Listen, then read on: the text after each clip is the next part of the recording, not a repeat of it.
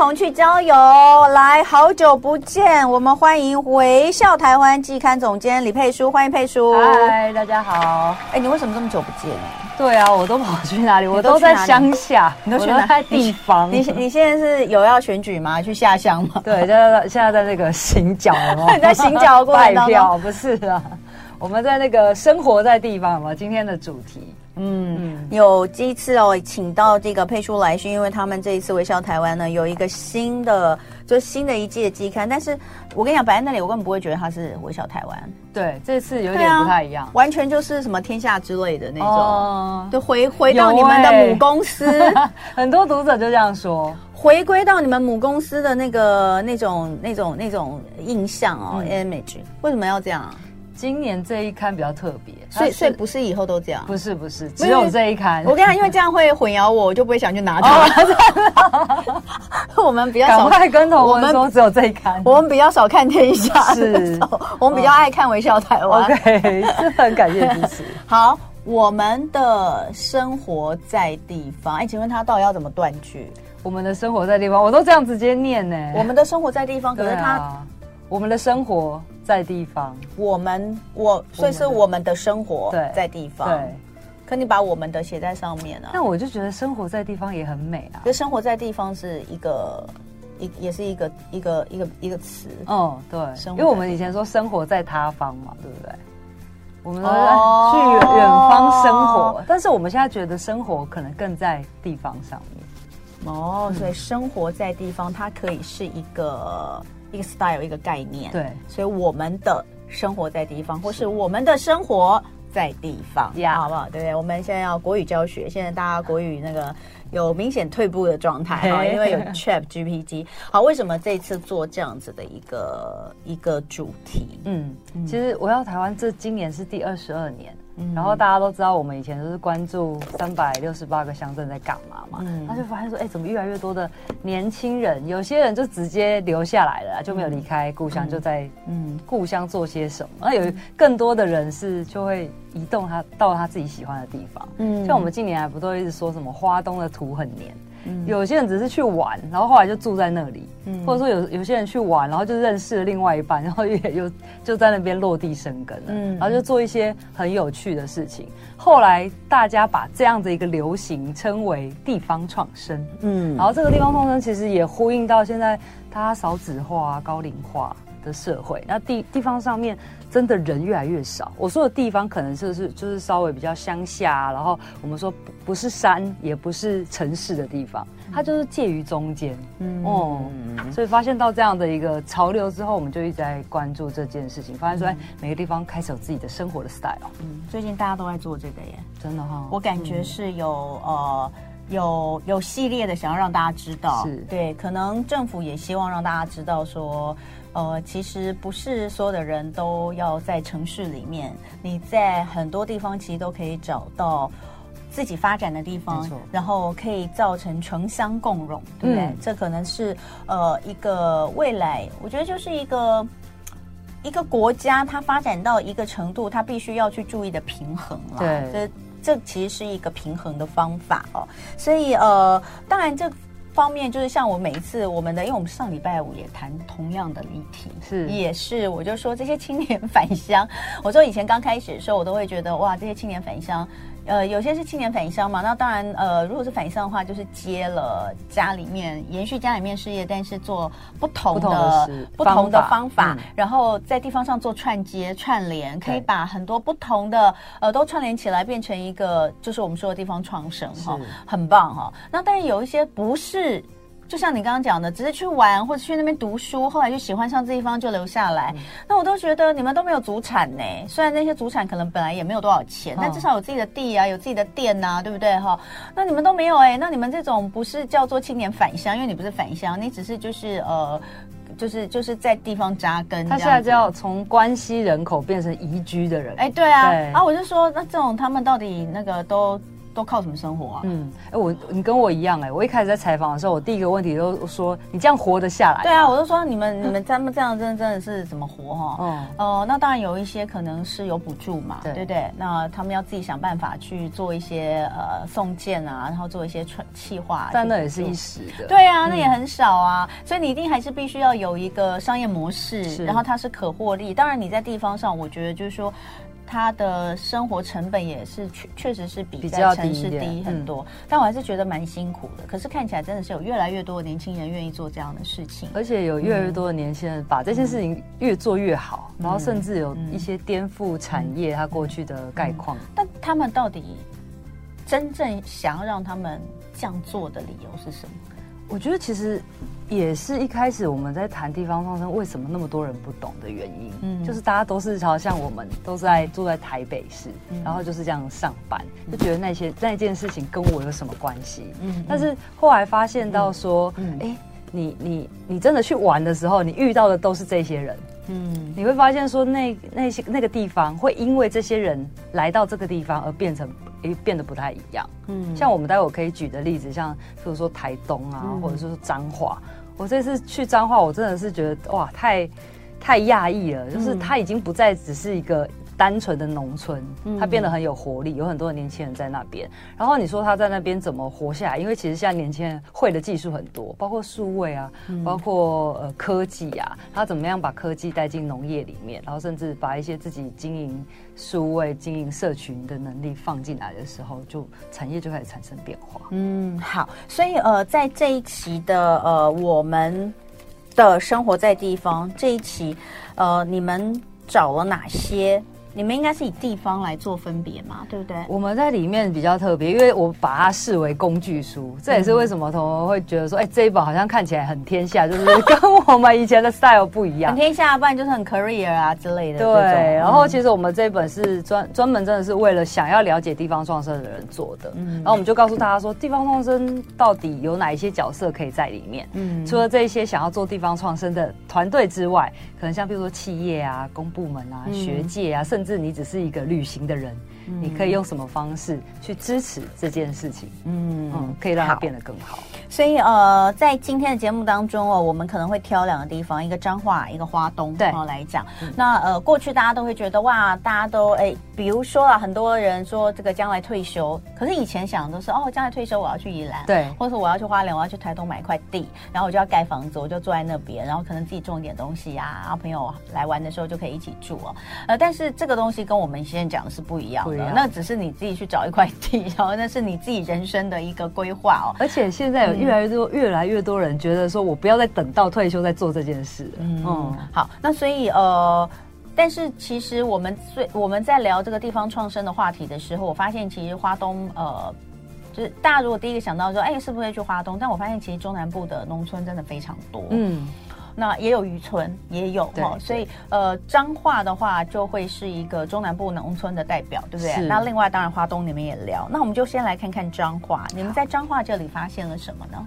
因为我们一直都觉得农村大家就是很想要逃离，以前就是觉得啊做农务农就是没有前途，嗯、但是现在发现说，哎，彰化不太一样哎，嗯、然后我就帮他下了一个标，叫做什么样的农村会让年轻人想要回去？嗯，对，我觉得这是我对彰化新农村的呃看法。嗯，那过去我对于西周其实没有什么印象，嗯，西周我就觉得哦，大概就是种很多的稻子。嗯，白就是米这样子，但我这次去的时候发现说有一群年轻人，他们非常的团结在那里。嗯，然后这次带呃，我可以介绍几个很特别的点。嗯，然后这个呃年轻呃也不能说年轻，他应该我念认识他的时候他很年轻，但他现在已经是中生代，然后在那边也生了小朋友了，嗯、然后是真正的创生，嗯、就是生小孩，嗯、叫做乌婉萍。嗯，然后宛平他一开始其实是支持社会运动的。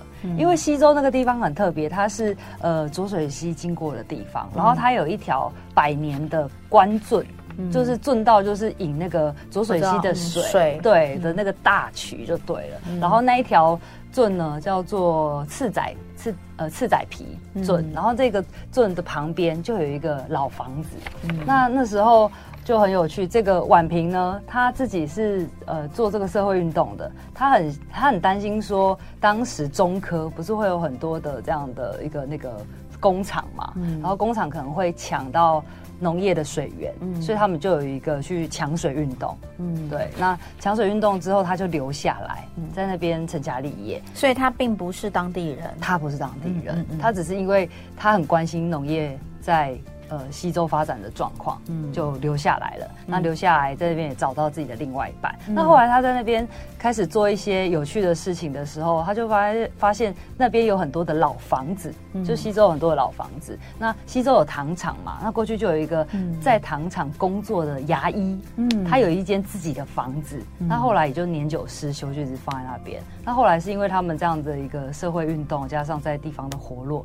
那个牙医的子女就自己找上婉平，嗯、他就说：“你可不可以帮我把这个老屋整理？整理完之后就给你们做使用。”哦，结果现在这个大圳屋呢，这个圳就是刚好就在我们刚刚讲的那个圳的旁边的房子。嗯、那这个大圳屋现在就变成民宿。嗯、你如果要去西周玩的话，你可以住在这个呃。当年呃牙医的家里面，他整理的就非常的古色古香，很复古。嗯，那现在大部分还会做成说有一些艺术季啊，然后或者是黑泥季的时候，有一些艺术家或表演团队进驻的时候可以做住的地方。嗯，好，所以这个是呃其中一个。不过我看你在彰化的时候，你们其实彰化介绍了好也介绍了好几个，多对不对？对，大众屋是其中之一，嗯，对不对？那另外呃还有像是。源泉故事屋，对，源泉故事屋它也是它在二水，嗯，那源泉故事屋它也是一个返乡的，呃，现在已经也是中年了啦。嗯、那当年也是在新竹工作，嗯、那也是建筑师。后来他就是为了照顾爸爸，然后就回来，回来就是发现说，哎、欸，自自己家呃附近人越来越少，嗯，跟当年那种可能镇上七千多人的聚落，到现在可能只剩下七百多人。嗯，然后他就说：“哎，他那该怎么办？”嗯，那后来他就呃用了一个方式，对，能够照顾当当地的这些老人家，可以跟他们做一些互动，呃呃，然后同时那个年轻人又可以让他们一起一起回来一起就医，所以他找了一个文具店。这个文具店在在当年的时候其实已经收起来了，可是你知道那个小镇里面就是那个文具店，嗯，他收起来之后，全全镇的人都觉得很。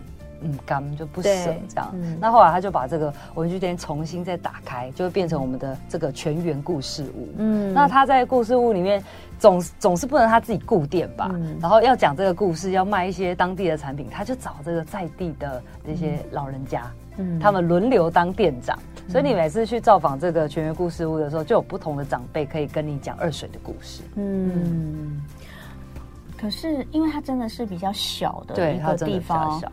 一般旅客会去这里吗？所以我们通常都说你必须要串联。对啊。那我们这次也是透过这样的方式做串联，比如说，哎，像这个宛平大圳屋，嗯、他就带我们绕西周，然后再带我们去二水。嗯。那甚至就会迁到二林这边有一个浙青文化工作室，他是在做导览的。嗯嗯。因为其实我们去一个地方玩，不会只去单点嘛。那在整个大呃大彰化地区，都是可以把它串成一个游程的。嗯，可是你看哦，嗯、我还是觉得，比如说像这个大圳屋，对大圳屋，大圳屋它其实就是现在它就是一个民宿嘛，对，就你去的这里玩的话，可以可以住在那边，可以住在那边，嗯、但它它本身没有一个，你知道我我我，它有一个系统哦，我们不好意思，你知道我这人呢，很实在。我，我们用实在的 这个角度去看，也就是说，嗯、你要你要从两方面看，一个是业主嘛。嗯业主，你有什么可以吸引别人的地方？那如果今天它是一个民宿，因为我有看到照片，是它其实就是一个老宅，老宅很老的一个宅，嗯、然后它可能有一个小院子这样子，然后里面就是呃很复古的一个一一些一些这个设备这样。对，对，那如果它它的点是民宿的话，那就是我为什么来这里？我会住在这个地方，我可能来这里走一走啊，嗯、但我不会想住在这地方。嗯、那如果我不住在这地方，我也不会去串。串联其他的这些东西，对我们，因为我们今天既然讲的是创生，我其实很想要知道，那他们用什么去去，在他的 business model 里面，他这个地方他怎么去？还是说，其实他们有人来住，他们也没有关系，因为这个东西没有什么成本，嗯，是这样的意思吗？不是、欸，哎，我觉得他们其实本身就是以农业为主。只是这个农业，他们就是自己一直是生产者，他希望透过更多的消费者来到这边去体验之后，能够知道西周的米，然后西周的水，然后西周这边有哪一些物产。嗯、那这样我觉得慢慢的这些东西就会被品牌化，嗯、像我们哎常常说哦富里的米，或者是说哪里的酒的那个概念一样。嗯、我觉得他们在做的是地方品牌。嗯嗯，只是透过这样的一个串联，所以你看，呃，不只是大正屋，它还有一个在地的食堂。嗯、那你在那边吃的时候，你就可以吃到那边的生产的这些。农产做成的料理，嗯，嗯，然后甚至他那边还有一个很有趣的，是养养那个跟黄牛跟水牛，嗯，然后你可以带小朋友去那边做农耕的体验，嗯，它是这样串在一起，然后去把这个农业做一个翻转，所以你看也不是只有这这个，那你你你这边是有一个两天一夜的创生漫游，是。这个是把刚刚你说的彰化，还有大彰化的地方，还有全部串联在一起。嗯那我们刚才也有还没有讲到的，还有包括鹿港，对，园林，对，这边也全部都有串在一起，是不是？是，嗯，那它这里面还有哪些呢？可以介绍？我觉得鹿港可能大家比较熟知，对。那鹿港这次去的时候也是觉得，哎，很了不起，因为他们可能。开始，年轻人用老屋做成的酒吧，嗯、或者说讲到的这个呃青年的那个 hostel，嗯，嗯，然后另外的这个旅库彰化，它也是透过饮食文化来做这个串接，所以你可以做这个导览。嗯。嗯，那园林的话，他们就是比较城市的地方，对，嗯，就有一些呃，譬如说像是冰淇淋幸福贩卖所，嗯、那他用的都是在地彰化的水果。嗯，好，所以这些串起来其实就会比较丰富，两天一夜的创生漫游。待会回来我们再看看其他地方，一同去郊游。今天来到现场的是微笑台湾季刊的总监李佩书，跟我们聊聊他们这一季最新的季刊，呃，很特别，跟平。常比较不一样，我们的生活在地方，呃，介绍很多从北到南的现在地方创生，他们做到底都在做些什么，而我们可以怎么走？像刚刚我们介绍的是彰化，那彰化这边是一个大彰化，呃的概念，可以有一个两天一夜的活动。那我刚刚看它里面其实还有，比如说像北部，嗯，北部的话就是像金瓜石啦，我就说，哎，这不是一直都很繁荣吗？那个假日也是挤都挤不进去啊。对。但你说你们其实就有介绍一些其实是比较新的，是像比如说我们以前去九份、去金花市，应该都是白天吧？对啊，你可能买完那个超阿贵还是欧贵票你就走了。但是我们就是现在希望是大家可以留在那边晚上，完全有不一样的风景，所以它有夜间导览。嗯，好，蛮蛮有趣的，说真的。然后那里面还有包括，哎，不不不止，我刚刚讲了一个北部，对不对？哈，基隆新北，其实这个。这个我是很感动啦，就是你你们在基隆跟新北这边，你们下的标是如果产业留不住，至少还有文化。对，所以我们看到会有呃，比如说像这个九份金矿博物馆，你说这也是新的嘛？对，对不对？哈，然后有一个永昼海滨美术馆在基隆那边，嗯、那瑞芳这边还有一个金瓜石老矿工食堂。这其实都很美，说真的，我觉得都很美。那也是让大家看到不同于传统，你去金瓜石或是去瑞芳那边所看到的东西，是哦，很很不错。那里面当然另外还有一条线介绍的是屏东，那还有我们刚刚所说的彰化。那接下来我们就来看看花东。好，如果有时间，我们再多介绍一些其他的地方。没有，我们来看花东哈。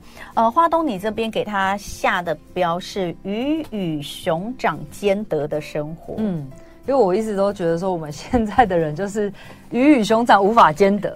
我要赚多一点钱，我就要留在 留在都市，然后牺牲我对就是生活的想象。然后，譬如说，你怎么可能窗外就是海，然后窗外就是山，太困难了。但我觉得在，呃愿意牺呃也不能说牺牲，愿意去选择一个生活跟工作可以平衡的地方的话，我觉得花东算是一个蛮可以做梦的地方，欸，哎。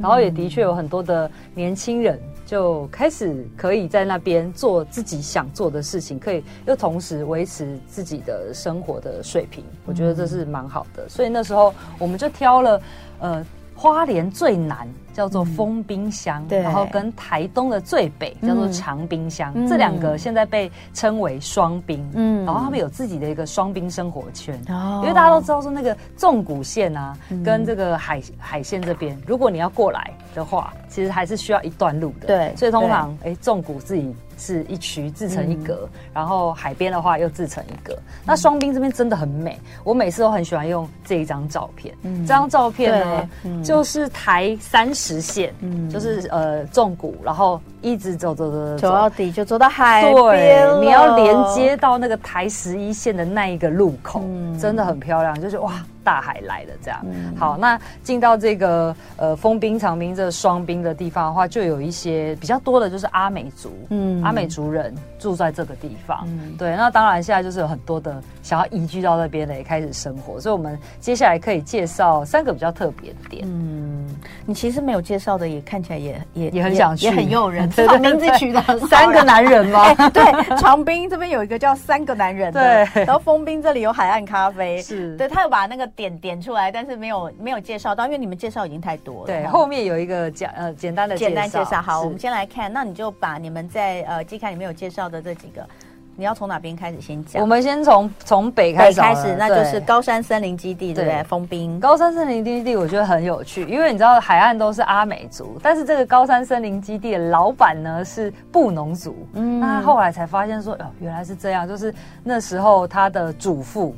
就是被赶赶赶从南投，大部分那个布农族都是在南投，然后被赶到这个海岸这边生活。然后你知道，少数的通常都会被歧视。当年那种年代，所以不是只有原汉问题，也是有原源问题。而且因为长得就不一样啊，对，阿美跟布农长得很不一样，很不一样。因为阿美族就是又高又帅，白白的，对，然后 布农就是布农族非常的黑黑壮壮的，然后小腿很粗壮，然后呃身身高会比较矮一点点。因为他们要在森林里面穿梭，哦，要非常的敏锐，然后能够爬山。台湾的那个运动员啊，是是有分的哦。是那个呃，演艺人员里面，因为呃就是演艺人员里面阿美族比较多，是。那那个运动员就布农布农族的比较多，布农族的也多，对，嗯。嗯。然后这个我们都称他为小马，就是高山森林基地的这个老板。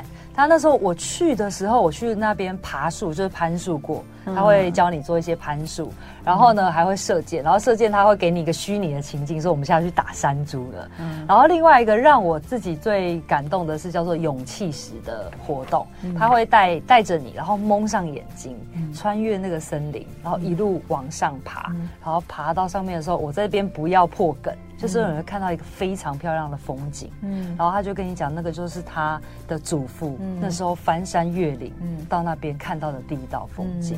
对，他就是透过这样来讲他祖先的故事。是他的这个故事，我觉得蛮蛮感动人的，但他其实。一直在做这件事，对不对？对啊，在还没有“地方创生”这个词之前，他就在做了。是，因为我们常常说不要为了地方创生而 地方创生。对，大家现在可能会听到很烦，那个就是政策。但是我们回到地方来看，他们本来就在做这些事情。嗯，他们为了生活，然后为了自己的文化的传承，在用自己的方式来诠释。嗯嗯。这蛮不错的，然后我有看到就是他们在做一些对攀树的体验啊，然后做一些介绍跟导览哦。对，所以这个是呃丰滨的高山森林基地，对，不对？但是我这边一定要说，它不是只有体验做得好，它、嗯、吃的东西应该算是我吃过最 很好吃的部落的那个餐食。哦、真的吗？对，嗯、他们叫做什么？不知道叫韭菜一汤啊，还是八菜一汤，但是就是一锅汤，然后里面都是那个阿美族，他跟阿美族合作去采集的野菜，放在那锅汤里面，那个汤真的很好喝。哦，真的吗？对，你是说九种菜对都煮在那个汤里面，这样很好喝吗？很好喝，很香，就是天然的甜。形容都没有，你形容 你是不是不爱吃青菜？我没有不爱吃青菜，但你形容的很奇怪啊，因为他们就是戏称韭菜一汤。等一下，等一下，那他。当会有放一些那个其他的东西吗？对对对，像黑豆啊，或者是排骨啊下去一起煮，哦、好，嗯、好有趣、哦。但是他们最近碰到一个问题，我也借机帮他们就是争取一下支持，嗯、因为他们前阵子。猴子把他们那个电线咬咬到那个电线走火，所以就有一些火灾。所以他们现在积极的在争取一些外外界的资源，所以他们现在有在呃线上做一些呃，譬如说你想要愿意捐助他们啊，对募资募募资，对，或者说哎你你很喜欢他们的猎刀，因为他们都做一些手工猎刀，你就可以透过购买来去支持他们，来帮他们重建。好，哎，那我们是他们说是八菜一汤。哦，原来是八菜一汤。哦，专业 哈，哎。所以他这个高山，他如果如果大家想要去帮忙他们哦，想或是想要看看他们到底在干嘛的话，就是查封冰高山森林基地嘛。是，好，这个刚刚这个配书有请大家看看，然后看是不是有喜欢他们东西，呃。用这种方式，其实可以帮助他们筹募一些资金来修复他们当地因为火灾而造成的一些损失。哈，再来长滨的一耕食堂，对这个一耕，我那时候去的时候，我也想说啊啊，不就是那个又是部落，部落的食物？对啊，部落食物。